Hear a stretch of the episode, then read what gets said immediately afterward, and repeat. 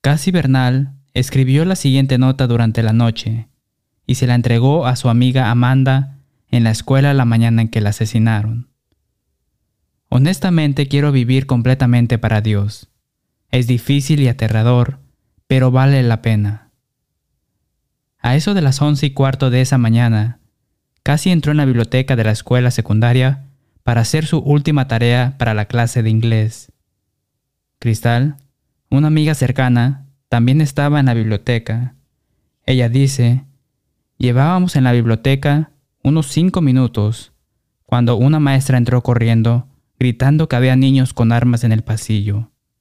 Al principio dijimos, es una broma, una broma de los estudiantes de último año. Seth dijo, relájate, son solo bolas de pintura. Luego escuchamos disparos por el pasillo, luego acercándose más y más. La señora Nielsen nos gritaba que nos metiéramos debajo de las mesas, pero nadie la escuchaba. Entonces entró un niño y se tiró al suelo. Había sangre por todo su hombro. Nos metimos debajo de nuestra mesa rápido.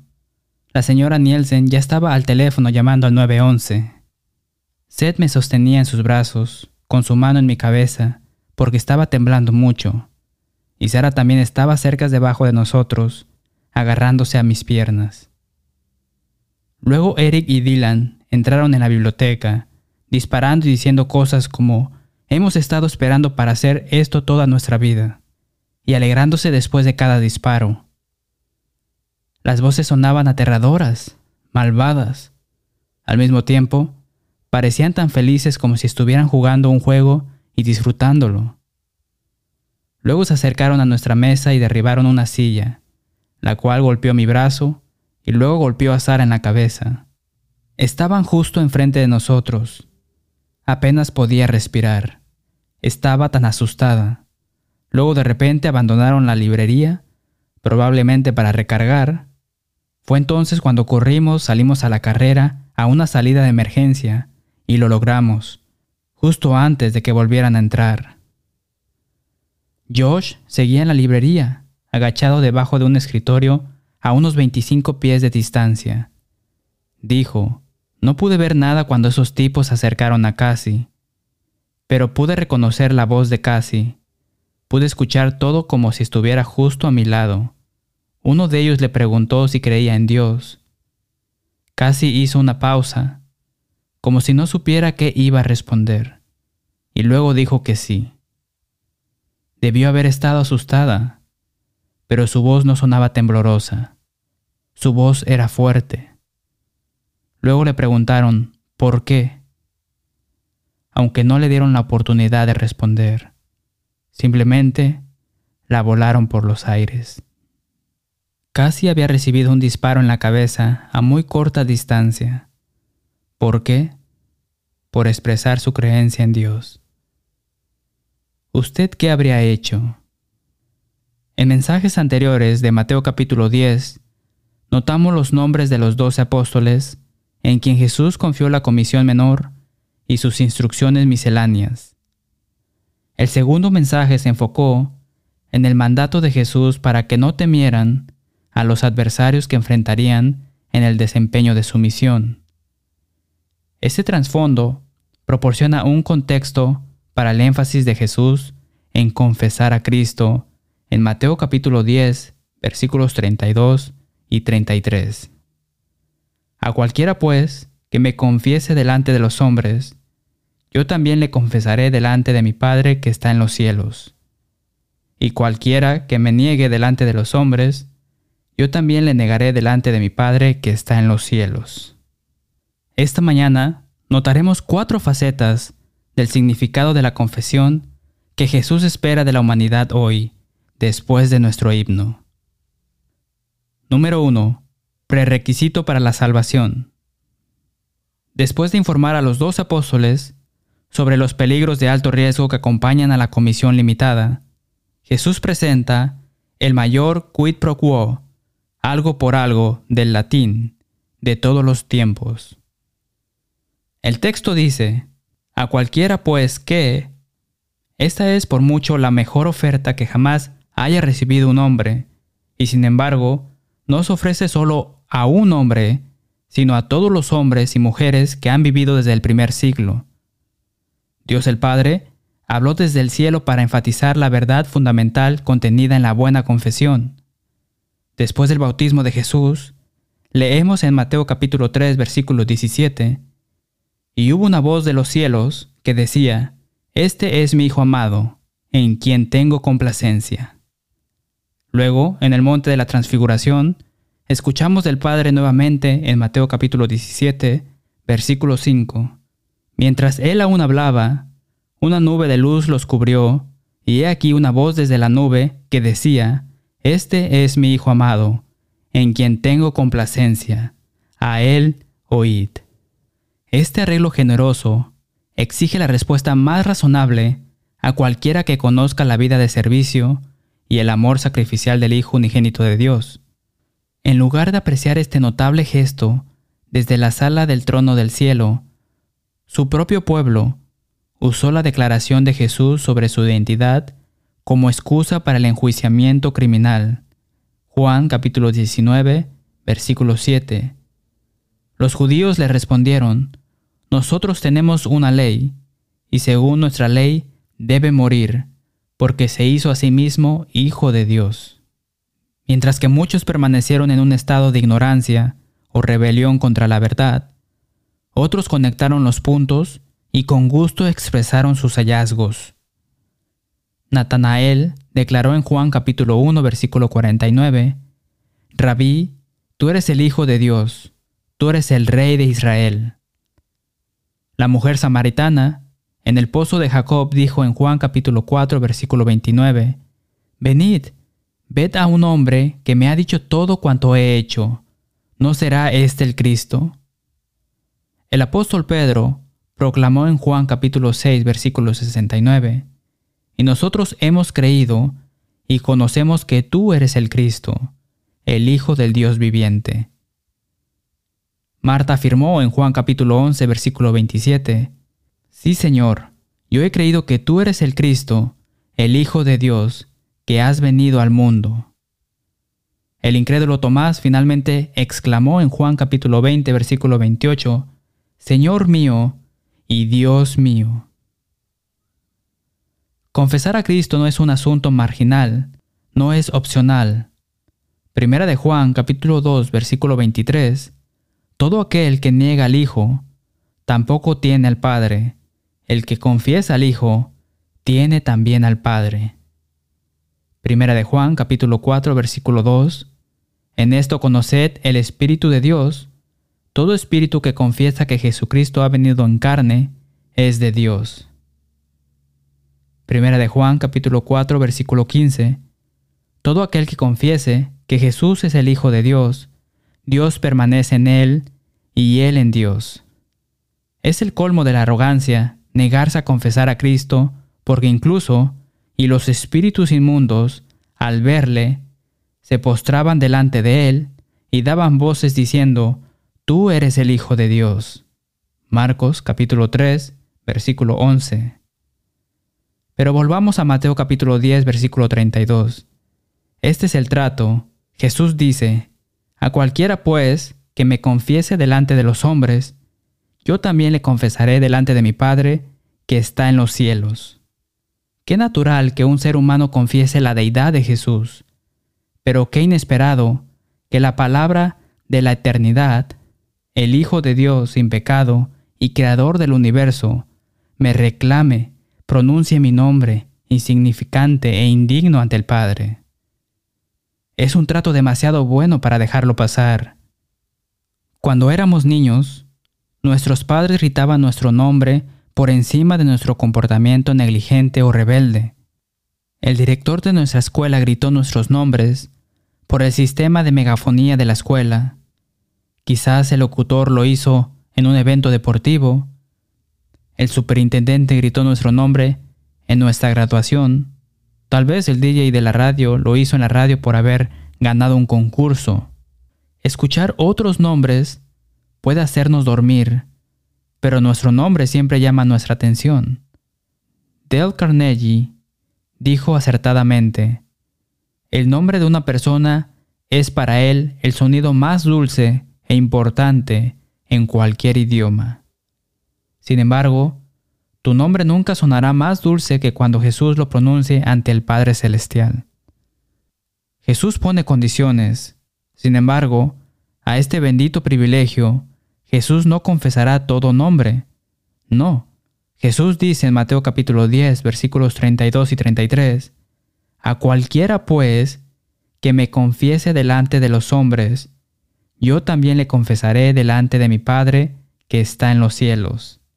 Y a cualquiera que me niegue delante de los hombres, yo también le negaré delante de mi Padre que está en los cielos. Qué grave ofensa es negar a Jesús. Este lenguaje comunica claramente que confesar a Cristo es un requisito previo para la salvación. Sin confesión, sin salvación, tristemente, muchos contradicen a Jesús diciendo que solo la fe salva. Con eso quieren decir que todo lo que uno debe hacer para ser salvo es creer en Jesús. La frase solo por la fe se encuentra solo una vez en las Escrituras. Santiago capítulo 2 versículo 24. El hombre es justificado por las obras y no solamente por la fe. Uno debe hacer más que creer en Jesús para que Dios lo justifique o lo salve. ¿Cómo podría la Biblia hacer esto más claro? Saben, uno puede creer en Jesús sin confesar a Cristo.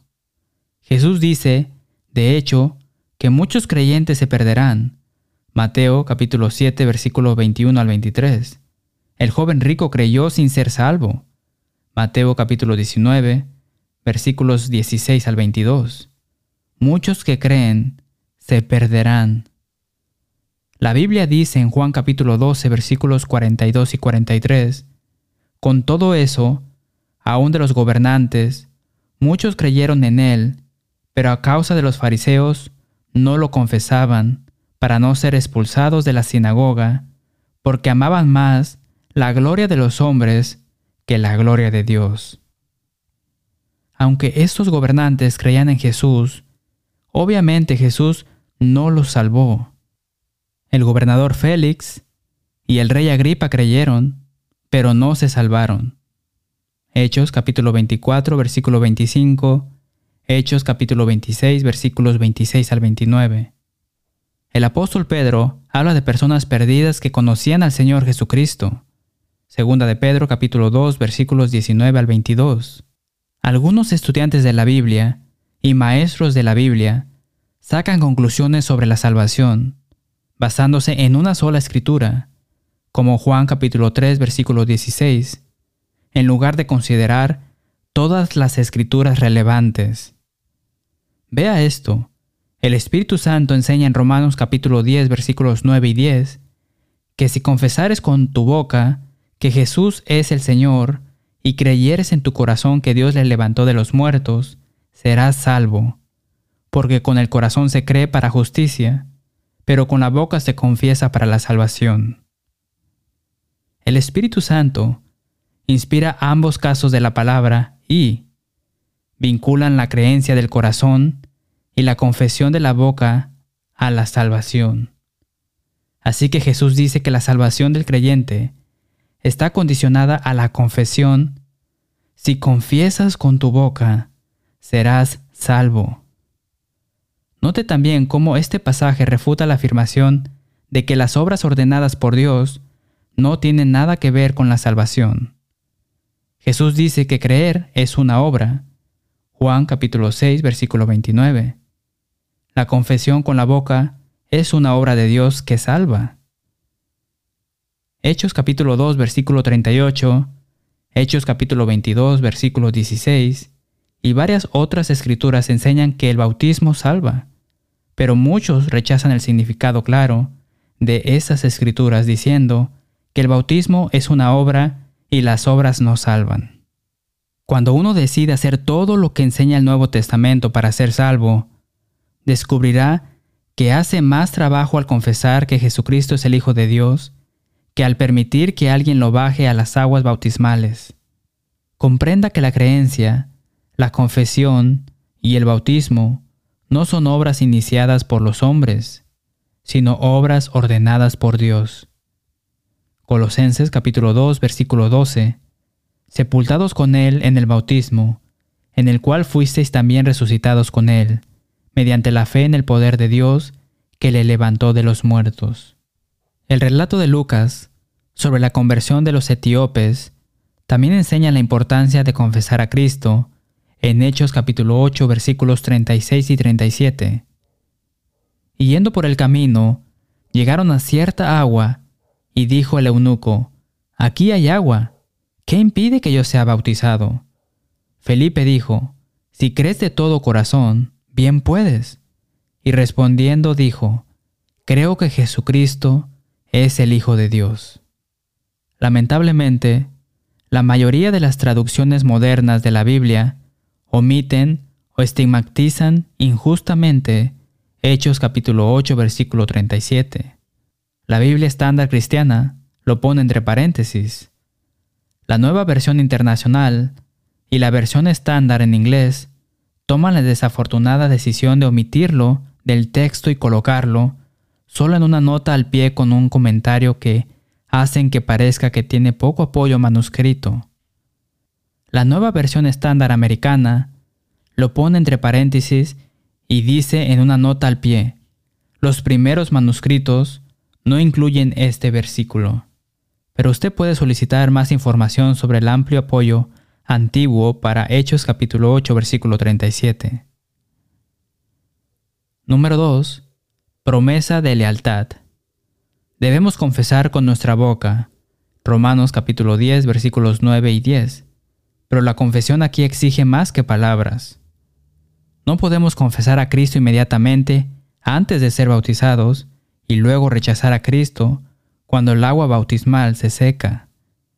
Las escrituras no solo enseñan que confesar a Cristo es un requisito previo para la salvación, sino que confesar a Cristo equivale a una promesa de lealtad a Cristo. Las dos palabras del Nuevo Testamento, traducidas como confesar, son similares con la misma raíz. Acabamos de ver la extrema importancia de confesar a Cristo como un paso en el camino a la salvación, pero también notaremos que una confesión de una sola vez no sella más el destino eterno de alguien que la negación de Cristo una sola vez. Por ejemplo, Judas confesó a Cristo y realizó milagros bajo la autoridad de Jesús, pero finalmente negó a Cristo para su pérdida eterna. Mientras tanto, el apóstol Pedro, como predijo Jesús, negó a Jesús tres veces consecutivas, pero más tarde volvió a confesar a Cristo, incluso cuando eso significó soportar una golpiza despiadada en Hechos capítulo 5. Inicialmente, Saulo de Tarso no solo negó a Cristo, sino que persiguió y trató de acabar con el cristianismo, antes de que Jesús lo encontrara en el camino a Damasco y lo redirigiera, como uno que conocemos ahora, como el apóstol Pablo. La primera palabra para confesar, homologeo, que se encuentra en Mateo capítulo 10 versículo 32, Romanos capítulo 10 versículos 9 y 10, y en 1 de Timoteo capítulo 6 versículo 12 significa decir lo mismo que otro, declarar abiertamente y hablar libremente. Curiosamente, esta palabra también significa prometer. Taller define la otra palabra, es homologeo, usada en Romanos capítulo 14 versículo 11 y Filipenses capítulo 2 versículos 9 al 11, como reconocer abiertamente y con gozo, profesar que uno hará algo, prometer. Cuando hacemos la gran confesión, expresamos nuestra convicción con respecto a la identidad de Jesús como el Cristo, el Hijo de Dios, pero hacemos más que eso. Prometemos lealtad a Jesús como Rey de Reyes y Señor de Señores. Dicho de otra manera, nos comprometemos, declaramos públicamente que honraremos a Jesús como la máxima autoridad en nuestras vidas. W. E. Vine escribe en su diccionario expositivo de palabras del Nuevo Testamento. En Mateo capítulo 10 versículo 32 y Lucas capítulo 12 versículo 8, la construcción de este verbo con en, in, tiene un significado especial a saber confesar en nombre de una persona. Por lo tanto, la declaración todo el que me confiese delante de los hombres, a él le confesaré yo también delante de mi Padre. Transmite la idea de confesar lealtad a Cristo como el Maestro y Señor de uno, y por otra parte, de reconocimiento por parte de Jesús, de que Él fiel es su adorador y servidor, su fiel seguidor. Confesar a Cristo no es una declaración trivial de un hecho, sino que señala una declaración de servicio de por vida en el ejército del Señor. ¿Ha hecho usted eso? Si no lo ha hecho, comprenda, no se puede ser neutral. Jesús no ofrece esa opción. O lo confiesa o lo niega. Está a favor de él o está en contra de él. Cuando se niega a confesar a Jesús, lo niega efectivamente. Considere también, en este sentido, que el capitán de nuestra salvación no ofrece asignaciones temporales, solo presenta cargos permanentes. Las escrituras refutan repetidamente la idea diabólica de que una sola confesión de fe cubrirá y compensará toda una vida de rebelión posterior. Hebreos capítulo 4 versículo 14 Por tanto, teniendo un gran sumo sacerdote que traspasó los cielos, Jesús el Hijo de Dios, retengamos nuestra profesión. Hebreos capítulo 10 versículo 23 Mantengamos firme, sin fluctuar, la profesión de nuestra esperanza, porque fiel es Él que prometió. Sí, la fidelidad importa. Número 3. Comienzo al juicio. Finalmente consideremos que cuando confesamos a Cristo, lo hacemos como un comienzo del juicio. Tan especial como es ver un individuo confesar a Cristo, nada en la tierra se comparará con ese gran día, cuando como lo expresa el apóstol Pablo en Romanos capítulo 14 versículo 11, ante mí se doblará toda rodilla y toda lengua confesará a Dios. Curiosamente, esta es una cita del Antiguo Testamento, donde el profeta transmite en Isaías capítulo 45 versículo 23, Por mí mismo hice juramento, de mi boca salió palabra en justicia y no será revocada, que a mí se doblará toda rodilla y jurará toda lengua. La versión Nueva Traducción Viviente dice, Toda rodilla se doblará ante mí, y toda lengua me declarará su lealtad.